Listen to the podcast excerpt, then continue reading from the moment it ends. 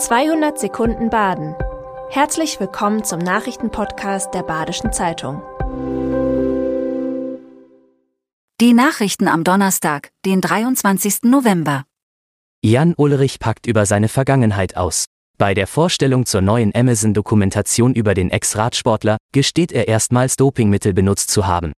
Er fühle sich schuldig, gleichzeitig kritisierte er das System im Radsport. Das Doping habe zur damaligen Zeit einfach dazu gehört und ihm Chancengleichheit verschafft. Er sei naiv gewesen und auch sein vertrautes Umfeld habe das Doping beschönigt, so Ulrich. Details darüber, wann welche Mittel genommen wurden, lässt er offen.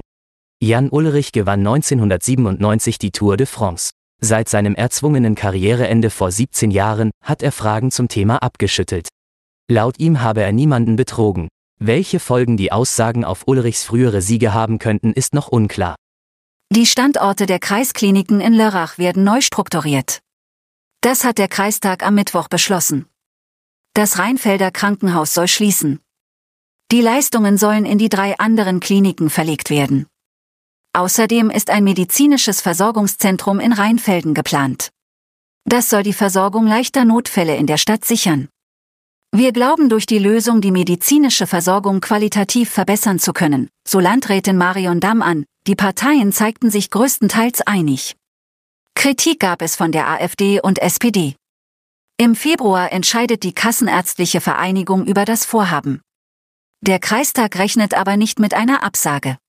Das Jos Fritz Café in Freiburg schließt zum Jahresende. Seit mehr als 30 Jahren war das linke Traditionscafé ein Treffpunkt für die alternative Szene. Geschäftsführerin Caroline Günther will den Dienstleistungssektor verlassen und sich sozialem Engagement widmen. Bereits im vergangenen Jahr war sie in der Seenotrettung tätig. Ihre Kollegin wolle alleine nicht weitermachen. Seit der gemeinsamen Übernahme des Cafés haben sich die beiden unter anderem für faire Arbeitsbedingungen und Querfeminismus eingesetzt. Ab Januar übernehmen zwei neue Betreiber das Café. Beide möchten die DNA des Lokals erhalten. Die Schweizer Bahn erwägt eine Direktverbindung von Basel nach London. In Zukunft wolle man das Kernnetz ausbauen, bessere Umstiegsverbindungen schaffen und zusätzliche Verbindungen einführen, so Philipp Mäder, Leiter des internationalen Personenverkehrs der SBB. Eine direkte Verbindung zwischen Basel und London werde auch geprüft. Die Strecke könnte dann in fünf bis sechs Stunden, statt wie bisher in acht Stunden zurückgelegt werden. Allerdings wäre der Bau mit großen Herausforderungen verbunden und sehr kostspielig. Eine Studie der SBB zu den Rahmenbedingungen des Vorhabens soll 2024 abgeschlossen sein. Freiburgs wohl älteste Band feiert ihren 60. Geburtstag. Die Halleluja Stompers spielen bereits seit 1963 Dixieland Jazz. Im Interview verrät Frontmann Jürgen Mader, alias Jack, dass sie mit Nachwuchsproblemen zu kämpfen haben. Die jungen Leute kennen die Art von Musik gar nicht mehr, die wir machen, so Jack. Trotzdem lasse sich die Band nicht die Motivation nehmen und musiziere bei jeder Gelegenheit.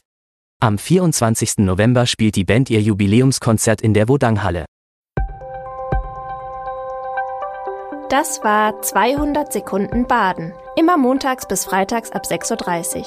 Aktuelle Nachrichten rund um die Uhr gibt's auf der Website der Badischen Zeitung badische-zeitung.de.